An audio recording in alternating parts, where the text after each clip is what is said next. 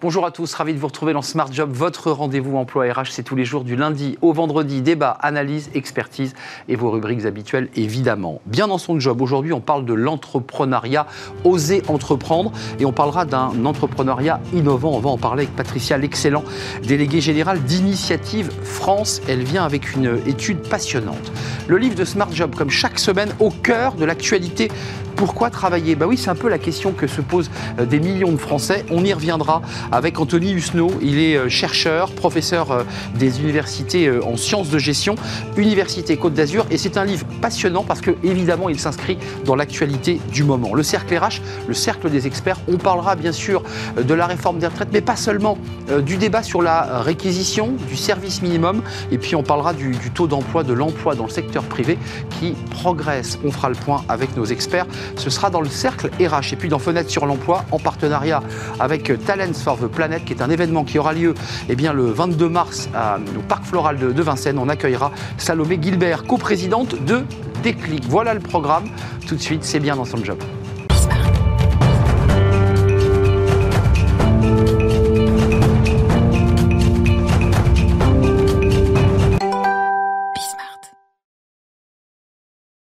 Bien dans son job. On parle aujourd'hui dans cette rubrique de l'entrepreneuriat.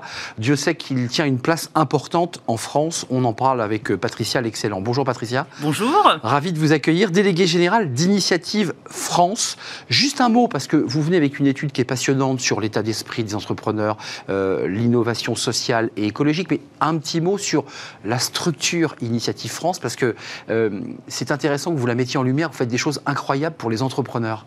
Alors effectivement, le réseau Initiative France, c'est vraiment un réseau associatif très ancré sur les territoires, parce que ce sont 206, 206 associations présentes partout en France, qui fonctionnent avec 1000 salariés, mais aussi l'implication de 22 000 bénévoles, qui vont accompagner et financer les créations euh, d'entreprises partout en France.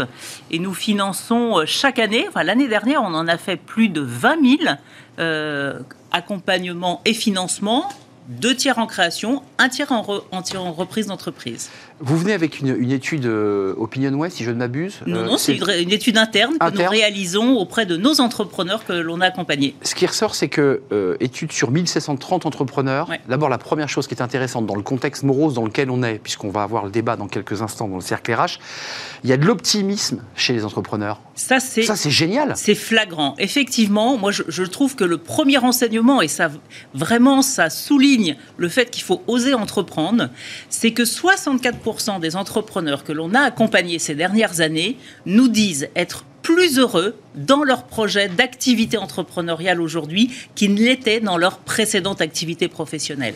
Donc ça, je trouve que c'est vraiment un révélateur parce que ça répond à une envie d'indépendance, de sens et d'alignement dans ce qu'on a envie de faire tous les jours, hmm. qui, est, euh, qui est effectivement très marqué. Et je voulais démarrer par cet optimisme parce qu'évidemment, il est matiné par la crise en Ukraine, par l'inflation qui vient de progresser, euh, par les coûts énergétiques. Euh, c'est là, ça existe, on est bien d'accord. Évidemment, euh, les entrepreneurs rencontrent des difficultés euh, suite, à, suite à la crise en Ukraine. Le prix des matières premières, le prix de l'énergie, mais malgré ça, ils sont 61% à être dans un esprit hyper positif et combatif. Donc euh, c'est très, voilà, c'est très important de se dire, il faut accompagner ce mouvement entrepreneurial. Et d'ailleurs, il n'est pas du tout en baisse, bien au contraire, puisque nous, on a fait plus 6% en emploi cette année et 7% en création d'entreprises. Alors, euh, on va parler de, l'entrepreneuriat qui est indissociable des enjeux euh, sociaux, on va parler RSE, et euh, sociétaux et écologiques.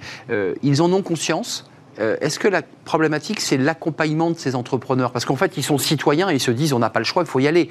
Mais, comment faire? Complètement, ils intègrent ça. Il y a dans, en fait, c'est les deux tiers des entrepreneurs que l'on a interrogés qui considèrent que l'impact, qu'il soit écologique, environnemental, social, sociétal et en termes de gouvernance, est aussi important dans leur projet que euh, le résultat économique. Et donc, c'est le rôle d'un réseau comme le nôtre de pouvoir les accompagner dès la création et de les embarquer sur cet impact positif via leur entreprise euh, Parlons de l'accompagnement, parce que ça, c'est votre mission. C'est les bénévoles, c'est les salariés, c'est le réseau qui, maille toute la France, il faut le rappeler. Ce n'est pas une entreprise parisienne, c'est toute la France. Et c'est très local, au plus près des besoins. Euh, il y a un débat sur les femmes.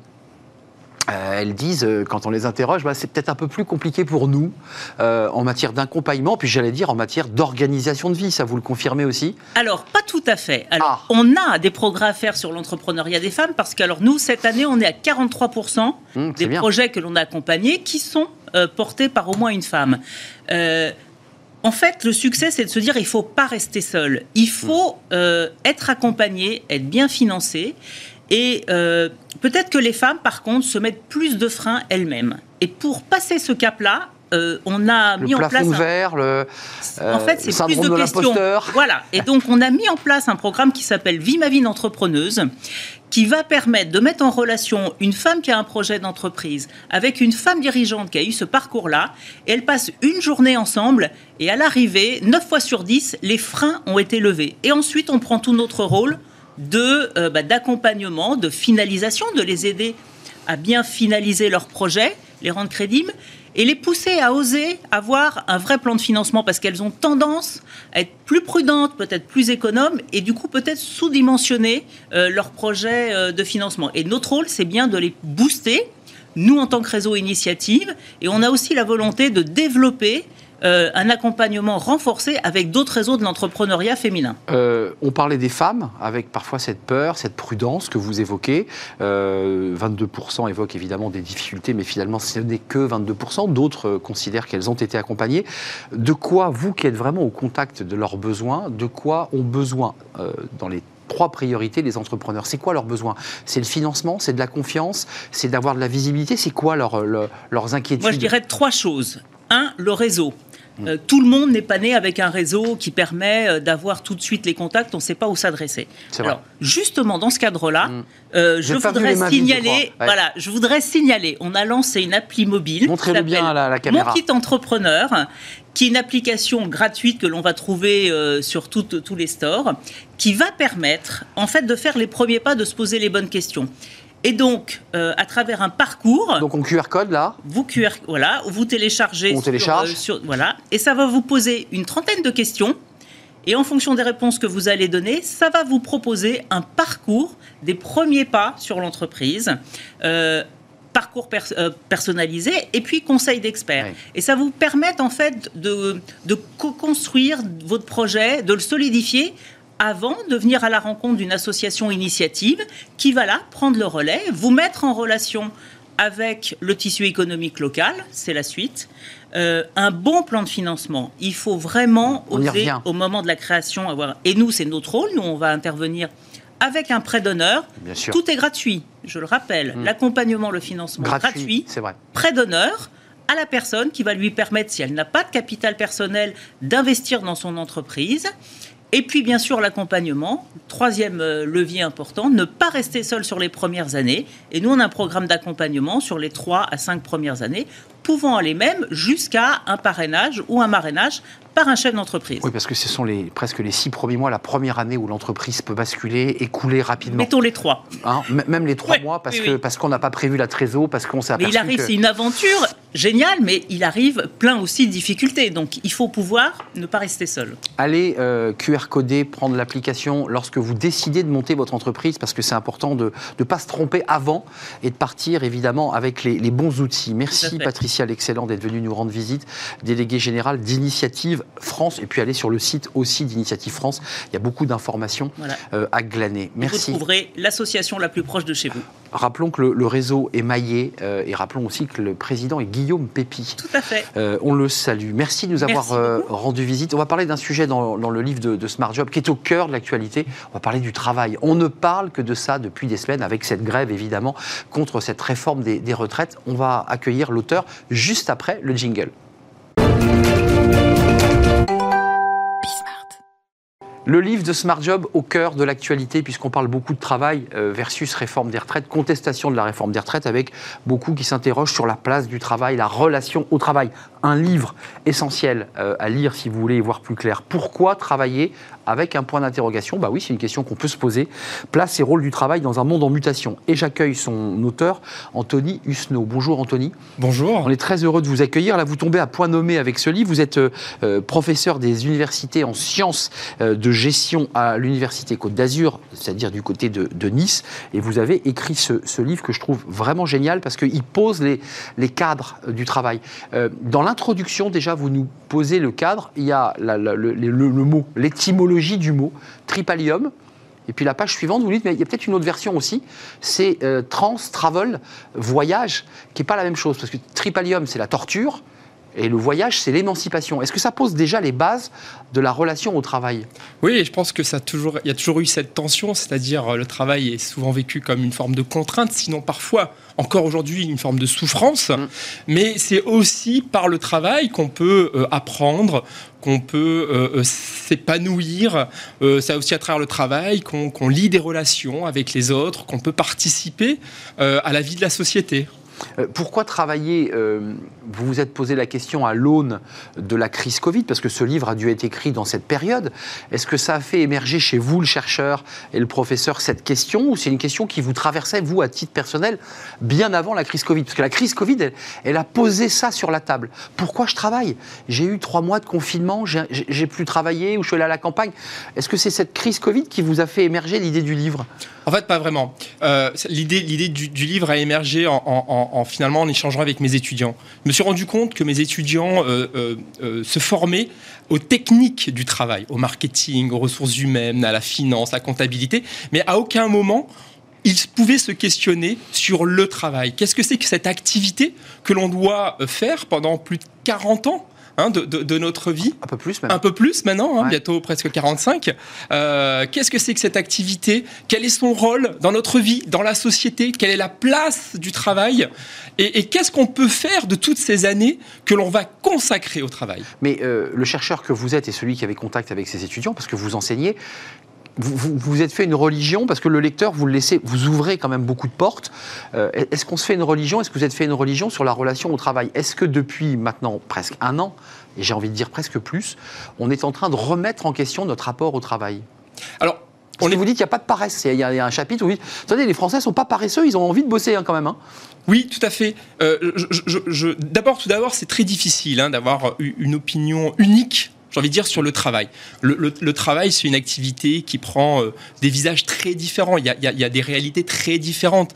Euh, les éboueurs dont on parle actuellement euh, vivent leur vie professionnelle de façon très différente d'un journaliste ou, ou d'un chercheur. Tripalium et, et, Travel. Il y a toujours cette tension, de toute façon, entre les deux. Hein. Donc, si vous voulez, le, travail est une activité qui prend mille visages, et c'est ça qui rend à la fois le sujet passionnant, complexe, mais en même temps extrêmement complexe. On, va vers quoi euh, Parce que euh, à la fin du livre, vous évoquez la financiarisation euh, de notre économie dans les années 70, le fait bah, qu'il fallait beaucoup de capital et que tout d'un coup le chef d'entreprise s'est trouvé dépossédé. on est dans quelle étape dans l'évolution du travail? Parce qu'il y a eu le travail industriel, il y a eu le travail des champs. On en est où là? On, va vers quoi et on en est où?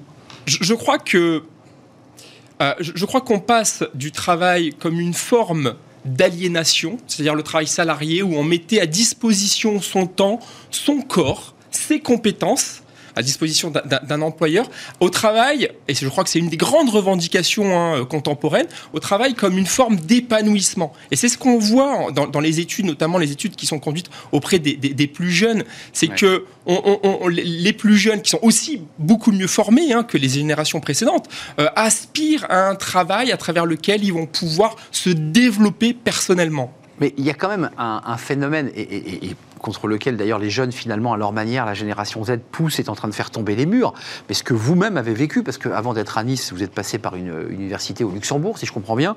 À, Dauphine, Paris-Dauphine. Paris-Dauphine, mais en page 148, vous avez un directeur qui vous dit euh, bah, il va falloir que tu comptes ton temps. Et, et dans le livre, vous dites mais moi-même, je me retrouve impacté par quelqu'un qui essaie, alors que je suis chercheur, de calculer et de rendre à la fin de l'année quelque chose qui ressemble à un tableau Excel sur les heures. J'ai le sentiment que ça vous a choqué. Oui, alors, bon, alors ça, ça, je, je, je, raconte, je raconte cette, euh... cette, anecdote. Quand j'étais là, effectivement, jeune chercheur au, au, Luxembourg, où il nous fallait remplir, en fait, hein, ce qu'on appelle en, en, en, anglais des timesheets, hein, des, des, feuilles de temps, bah ouais. euh, et, euh, et, tout le paradoxe qu'il y a entre euh, eh ben, le temps euh, effectif de travail bah ouais. et le temps qu'on nous obligeait à reporter sur, sur, sur ces, ces feuilles. Et, euh, et, finalement, en fait, cet, outil-là ne servait pas à, à, à gérer le temps du tra de travail du travailleur, mais plutôt il servait à justifier euh, des budgets, justifier ça. du management, etc., etc. Mais euh, une dernière question, parce que je vous invite vraiment à lire ce, ce, livre qui est à la fois très documenté, très historique et en même temps prospectif. Mais euh, on va vers un, un, rapport au travail sous contrat où vous pensez qu'à travers l'aune et, et la relation de vos étudiants, on est en train de déréguler aussi ce rapport de contrat qu'aujourd'hui on a envie de travailler, mais pour soi, euh, dans son temps, à son rythme. Est-ce qu'on n'est pas en train de totalement déréguler le travail, sans le faire disparaître d'ailleurs? Le, travail est en train d'évoluer, bien évidemment. La relation au travail est en train d'évoluer. Hein. Alors ça, c'est une idée qui n'est pas tout à fait nouvelle, mais on peut dire que quelque part, surtout les jeunes générations, euh, deviennent avant tout entrepreneurs d'eux-mêmes quelque part. C'est-à-dire qu'on veut, on veut bien être salarié, on veut bien travailler pour, pour quelqu'un, mmh. mais euh, pourvu que ça serve aussi nos, nos, nos, nos intérêts ouais. euh, personnels Phénomène et, et youtubeur, professionnels. Ouais. Influenceur. Sans, être, sans même sans être indépendant, en fait, hein, ouais. sans, sans, être un auto-entrepreneur, on peut avoir cette, cette quelque part, j'ai envie de dire, cette, cette, cette, cette mentalité, en fait, d'entrepreneur. Mmh. Donc ça veut dire que le monde change aussi à l'intérieur de nous-mêmes, puisqu'avant on était quand même très lié au salariat, on voulait devenir fonctionnaire dans les années 80, 90, 2000 quand on, sondait les, les, Français, ils voulaient se protéger en étant fonctionnaires. Là, j'ai le sentiment qu'il y a quand même l'esprit d'entreprise et de conquête. Oui, tout à fait. C'est euh, d'entreprise et de, et, de, et de conquête, euh, mais qui passe pas forcément par l'entrepreneuriat. C'est encore, comme, comme, je disais, hein, c'est surtout une, une, un état d'esprit, en fait plus que, plus que forcément des pratiques entrepreneuriales, même si euh, l'entrepreneuriat euh, a le vent en poupe, euh, notamment parmi les, les, les, les, jeunes et notamment, hein, attention, les plus diplômés. Hein. Oui, bien sûr, qui, qui, qui vont passer le, cap sans passer par l'entreprise en créant directement leur entreprise. Lisez ce livre. Pourquoi travailler? Vous allez revoir la couverture édition EMS, important de citer l'éditeur, place et rôle du travail dans un monde en mutation écrit par Anthony Husneau, qui nous a fait le plaisir de, de, bah, de monter euh, du sud vers le nord. Merci, Merci de nous avoir rendu visite, c'est un vrai plaisir. On fait une courte pause et d'ailleurs on va parler euh, du travail encore, euh, de la grève des, évidemment des, des, grévistes, des éboueurs, du rapport au travail avec une étude Cevipof très intéressante qui a été publiée il y a quelques jours, étude européenne justement sur le rapport au travail, Italie, France, Allemagne, comment les Français se ressentent par rapport à leur travail? On va en parler avec nos invités. C'est le cercle des experts juste après la pause.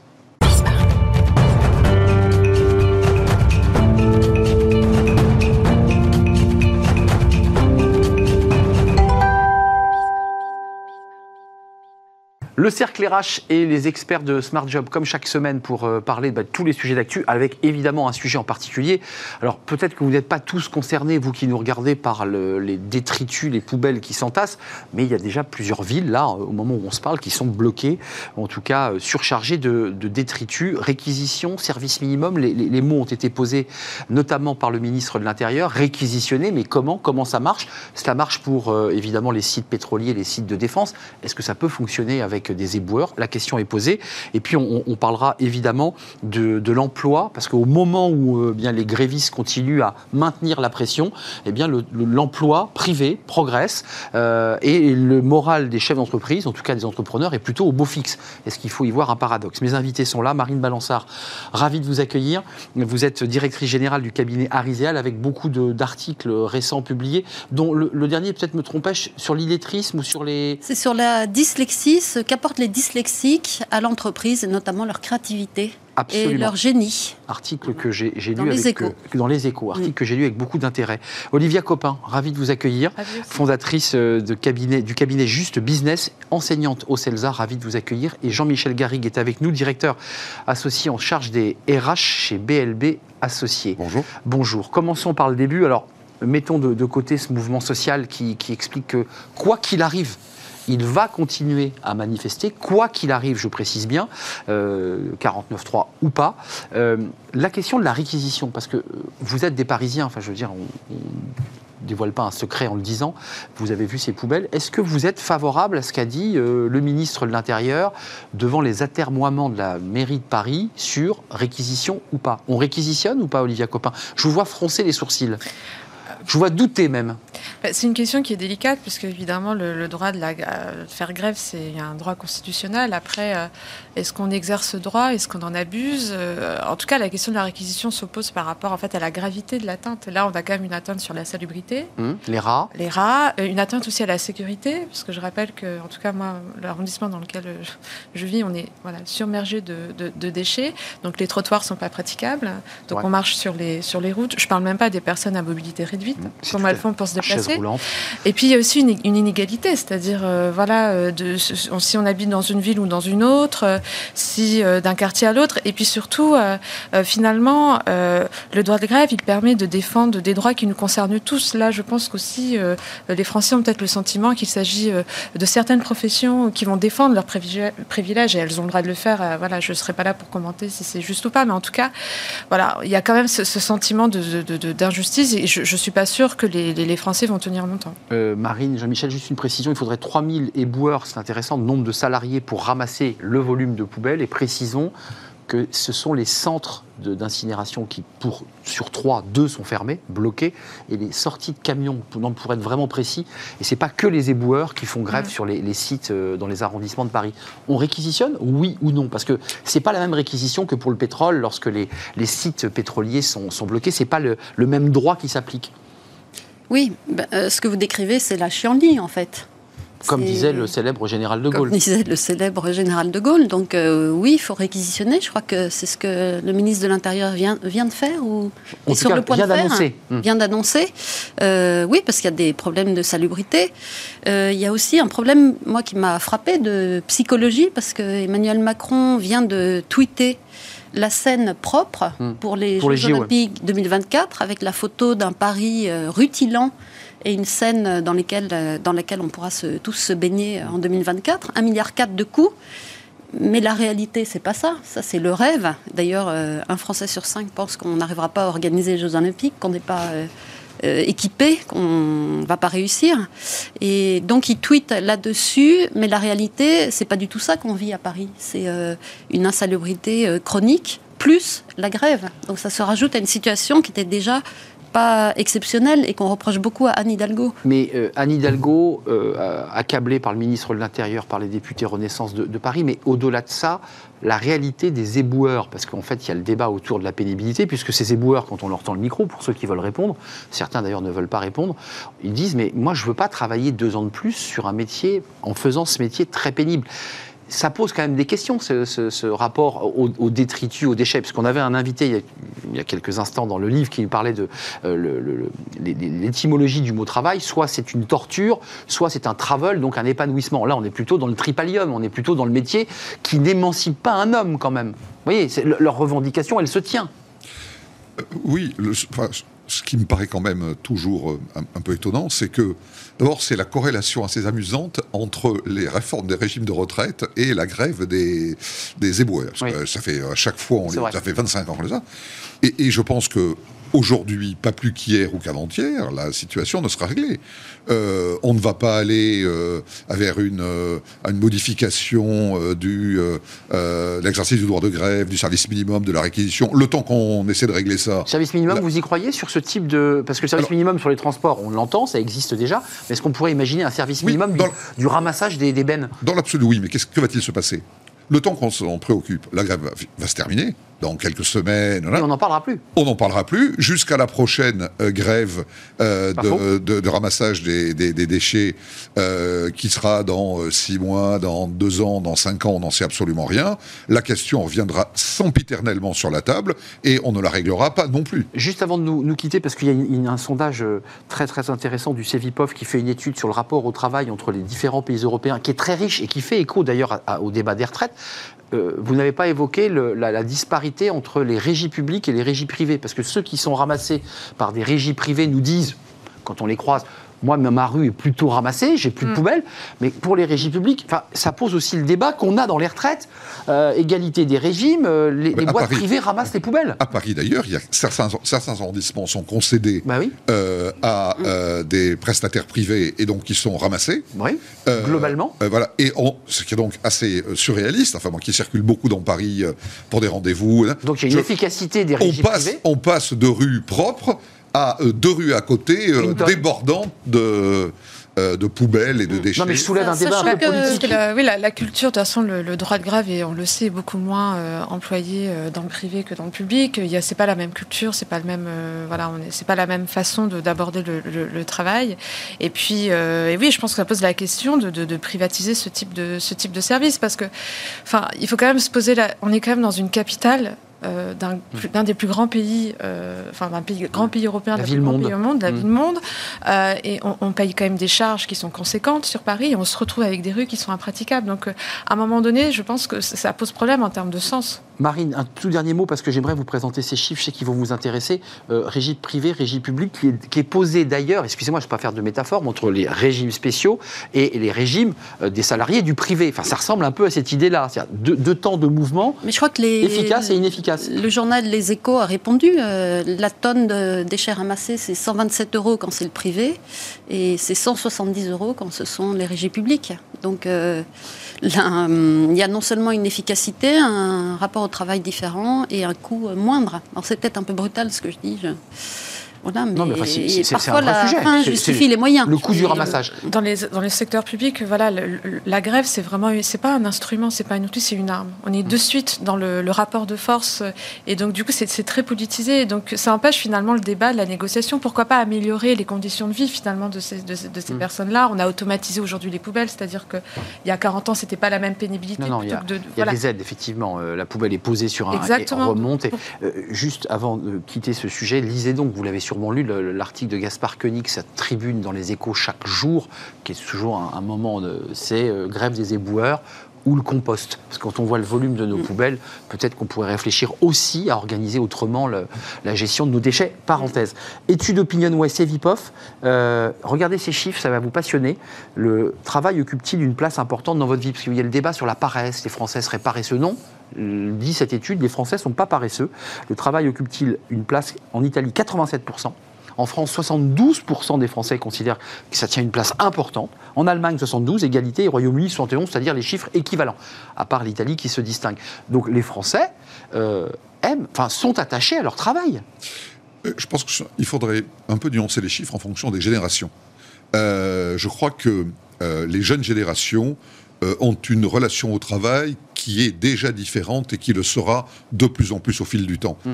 Euh, sans être fainéant, Jean-Michel, je m'autorise. Ah non, mais sans être fainéant du tout. Ils ont un rapport différent, mais ils veulent travailler. Ils, ils rééquilibrent le rapport de force, si je puis dire, euh, entre euh, temps privé, temps professionnel, entre activité personnelle et loisirs, et puis, et puis exercer une activité professionnelle.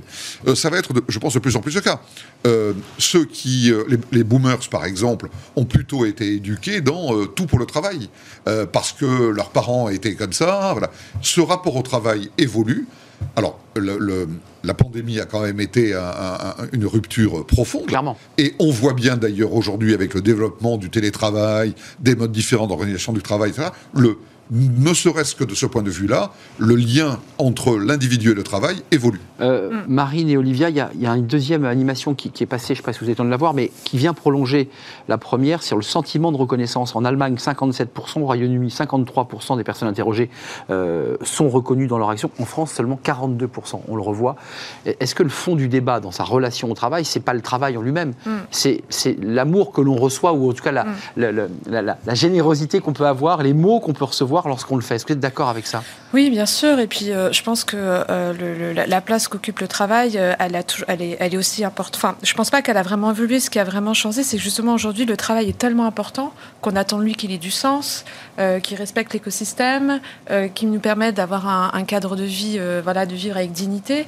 Et effectivement, ce problème de reconnaissance, je pense qu'elle dénote plus un autre sujet sur en fait la crise managériale qui existe particulièrement en France par rapport à d'autres pays comme les pays anglo-saxons où c'est une une autre manière d'aborder les choses, peut-être moins verticale. Et la France, elle est en train d'entamer cette révolution-là. Mais du coup, je pense que le manque, voilà, le manque de reconnaissance, c'est surtout lié en France par rapport à ce problème ingénieur et aussi par un problème d'éducation. Rappelons qu'aussi en France, on est un pays voilà, où on consomme beaucoup d'antidépresseurs.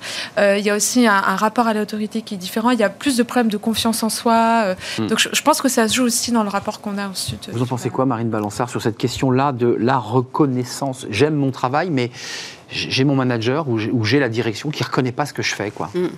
Oui, il y a un problème de reconnaissance. Euh, vous, vous dites euh, amour, vous l'appelez euh, amour, mais c'est vrai de considération. et je note que toutes les études depuis le Covid montrent une intense souffrance psychique. En particulier des managers, des femmes et des jeunes. Et ça va jusqu'à 40% des salariés qui hum, dénoncent cette souffrance ou qui témoignent de cette souffrance psychique intense. Euh, je rappelle toujours que les burn-out sont multipliés par 3. Donc quelqu'un qui fait un burn-out euh, a toujours en plus énormément de mal à revenir. Et dans le même temps, les Français souffrent, mais disent euh, ce qui diminue la souffrance psychique, c'est le travail. À 90%, ils disent ça. Évidemment, parce que c'est un moyen d'émancipation, mm. c'est un moyen de s'épanouir dans la vie, et c'est un moyen surtout de gagner sa vie. Donc il y a en fait cette ambiguïté, ce paradoxe immense entre le travail va me libérer et en même temps il me fait souffrir intensément en France et particulièrement depuis le Covid. Rapidement, parce qu'il nous reste peu de temps, euh, il y avait, je ne sais pas si vous avez vu cette petite phrase, parce qu'on aura le temps d'en faire un débat, mais euh, c'est Bruno, euh, Bruno Retailleau sur France Inter, là, il n'y aura pas de CMP conclusif s'il n'y a pas de CDI senior. C'est intéressant parce que la CMP, c'est la commission mixte paritaire, espèce de, deal entre sénateurs et députés pour valider la loi. Il dit attends, s'il n'y a pas de CDI senior, quoi C'est une manière de se défausser ou vous y croyez vraiment, vous tous les trois, à cette notion de CDI senior, d'un mot? Bah, C'est presque plus une question politique qu'une question euh, réglementaire.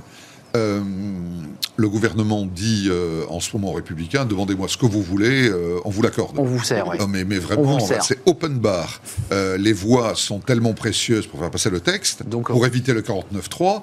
Donc, le cheval de bataille des républicains, et notamment de M. Rotaillot, c'est l'emploi des seniors, où effectivement la France n'est pas le, pays le mieux placé, loin s'en faut. Et donc le CDI senior, qui est en fait une forme dérivée de ce qui existe dans d'autres pays européens, pourrait être une solution. Vous avez vu aussi que le, gouvernement prévoit de libéraliser encore davantage le cumul emploi-retraite. Jusqu'à présent, on cotise à l'assurance vieillesse, mais on n'acquiert pas de points de retraite. Désormais, on en avoir. alors qu'on a déjà liquidé sa retraite et qu'on l'aperçoit, on pourra continuer à acquérir des points. D'ailleurs, je fais confiance aux gens de l'INSEE pour essayer de s'en sortir. Hmm. Mais euh, voilà, donc. Euh, euh, au Conseil constitutionnel. En ce moment, les Républicains font des, de nombreuses demandes c'est le, prix à payer pour leur vote. Avant de nous quitter, plus 0,2, alors c'est faible, mais c'est intéressant à, signaler, plus 0,2%, c'est l'emploi salarié privé qui progresse de 0,2 au quatrième trimestre 2022, avec 44 400 créations nettes d'emplois, au moment où les images des grandes chaînes nous montrent un, mouvement social qui bloque les villes, qui, bah, globalement, les chefs d'entreprise continuent à avoir le moral, à embaucher et à développer. Vous êtes plus contrasté, Marine euh, Oui, je ne suis pas tout à fait d'accord. Ça progresse encore un petit peu, mais deux fois moins qu'au quatrième trimestre de l'année d'avant. Donc ça ralentit. il y a quand même des très forts signaux, il me semble, avec la remontée des taux, euh, le début de crise. Il y a un début de crise dans l'immobilier, l'inflation, il y a quand même des faillites de banques. Il me semble qu'il y a beaucoup de signaux précurseurs de choses qui devraient faire baisser le moral. et en tout cas, c'est un peu inquiétant pour l'emploi. Bah, je pense que de toute façon, oui, on est dans une France qui bah, je pense que c'est un morcellement, c'est-à-dire qu'aujourd'hui, il y a, y, a, une école à 4 vitesses. Euh, et bah, pareil, du coup, il y a la perception qu'on a par rapport à la difficulté. La crise n'a pas touché les Français de la même manière. Donc, euh, vous avez des, des, Français euh, dont la vie a complètement basculé et d'autres pour qui il y a eu de nouvelles opportunités de grandir. De...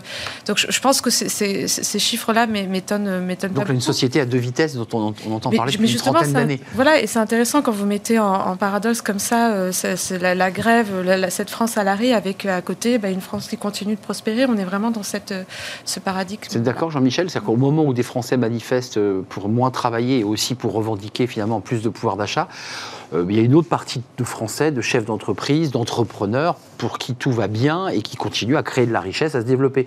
Même si Marine Balançard, et c'est vrai, considère que ces chiffres ne sont pas aussi bons que cela. Dans, une situation idéale, on ferait parfaitement coïncider l'exercice légitime du droit de grève et la poursuite d'une activité économique euh, normale. Mmh.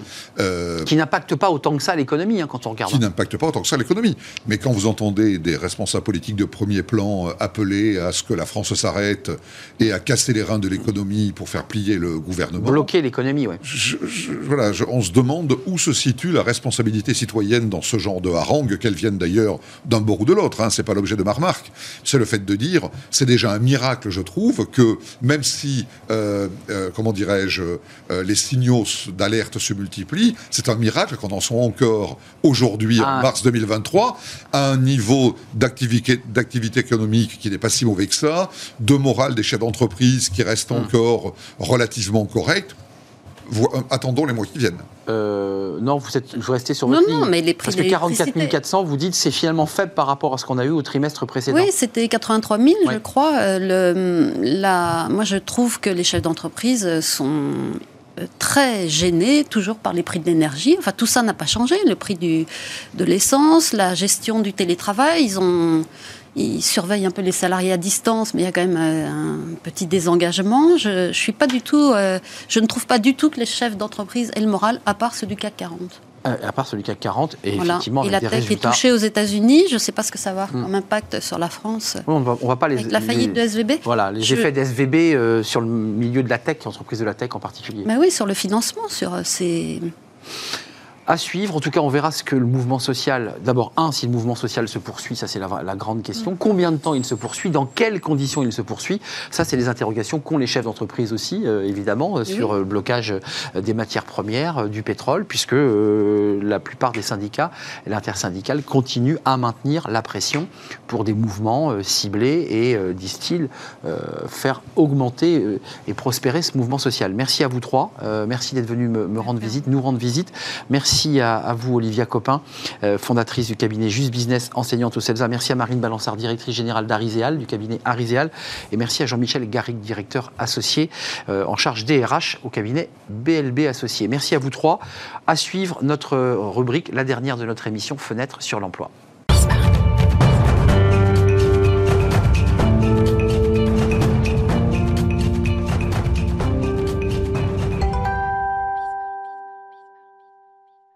Fenêtre sur l'emploi et comme pour toute cette semaine avec le partenaire Talents for the Planet qui est un événement qui aura lieu à partir du 22 mars prochain au Parc Floral, euh, c'est à Vincennes, sur euh, la formation, les emplois impact, sur la manière dont les entreprises aussi peuvent transformer le, monde. Et on accueille euh, Salomé Gilbert. Bonjour Salomé. Bonjour. On est très heureux de vous accueillir. Vous êtes une jeune coprésidente de l'association Déclic. Vous allez nous en parler dans quelques instants. Vous êtes étudiante par ailleurs à, à Sciences Po.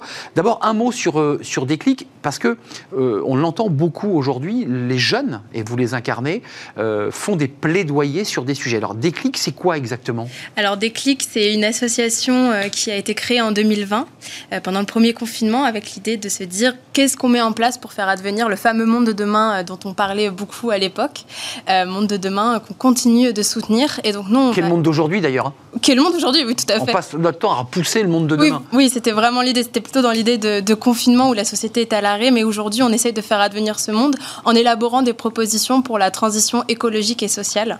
Euh, dans, le jargon euh, aussi de ces militants, des personnes engagées sur ces sujets, vous en faites partie, c'est quoi le plaidoyer? Qu'est-ce qui est différent d'une revendication? Le plaidoyer, ça va être vraiment l'ensemble des actions qui vont permettre d'aller dialoguer directement avec euh, les autorités à même de prendre des décisions en fait. vous portez donc des sujets qui sont importants, vous serez présent, vous en tout cas l'association, pas vous physiquement, mais votre association, vous serez présent pour pourquoi Pour éduquer, pour convaincre, pour, pour évoquer les sujets que vous portez Oui, pour pouvoir déjà présenter notre association et les techniques qu'on met en place, et également pour inviter l'ensemble des jeunesses euh, à s'en saisir, puisque finalement, c'est vraiment l'idée d'aller porter euh, les voix des jeunesses et de dire qu'elles ont leur place à la table des négociations. Alors, entrons dans le, dans le cœur du, sujet. Quels sont les, sujets clés que vous portez? Quelles sont les thématiques clés?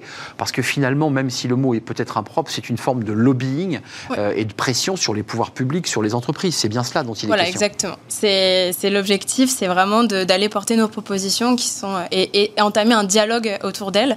Propositions qui sont euh, très vastes, qui vont des thématiques de l'agriculture à les thématiques de la culture, en passant par le numérique. Donc vraiment un, un large gamme d'éventail. Vous travaillez sur quoi là? Qu'est-ce que vous allez pouvoir présenter là à Talent sur planète Concrètement, vous allez dire voilà, nous on a un plaidoyer sur ce sujet. C'est quoi le sujet sur lequel vous êtes là en priorité? Alors, on, travaille sur plein de thématiques en même temps. Donc, il y a les projets de loi qui vont venir, il y a les projets de loi qui sont passés. On a notamment travaillé sur la loi climat et résilience et aujourd'hui, on travaille notamment autour de l'idée de porter un affichage environnemental qui est qui est ambitieux pour euh, indiquer l'impact euh, des euh, produits. Un, mot quand même pour être concret, Salomé, l'empreinte environnementale, l'impact environnemental des, du numérique. ça, c'est un sujet que vous portez aussi. Mm. je vois quelques sur les réseaux sociaux des, acteurs importants d'ailleurs du, milieu qui disent attention quand vous streamez ces temps de carbone.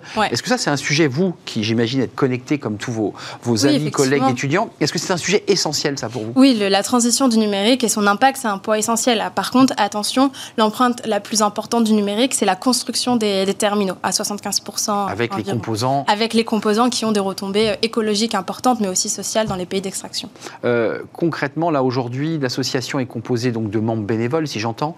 Euh, qu'est-ce, que, qu'est-ce que vous attendez? Vous, vous, lancez un appel peut-être euh, grâce à cette télévision sur l'idée que vous recrutez, vous cherchez de, euh, des forces vives, vous cherchez quoi et qui? On cherche des personnes qui en fait sont motivées et déterminées et qui ont une sensibilité du coup écologique, sociale et qui ont un intérêt aussi pour aller, qui ont la volonté en fait de porter leur voix auprès des personnes à même de prendre des décisions.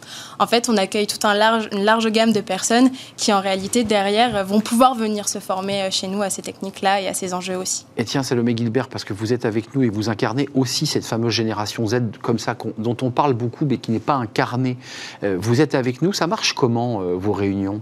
Euh, Chacun parle, chacun s'exprime, vous venez avec des documents, vous les préparez avant. À quel moment et comment se construit un plaidoyer?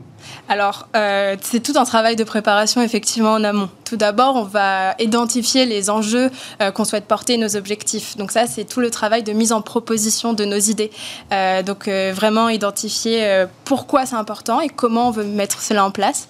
Ensuite, il faut bien s'entourer aussi, parler avec des acteurs, etc. Mm. et bien s'entourer. Des experts Les experts, nos propositions sont élaborées en échange direct avec les experts sur ces thématiques-là.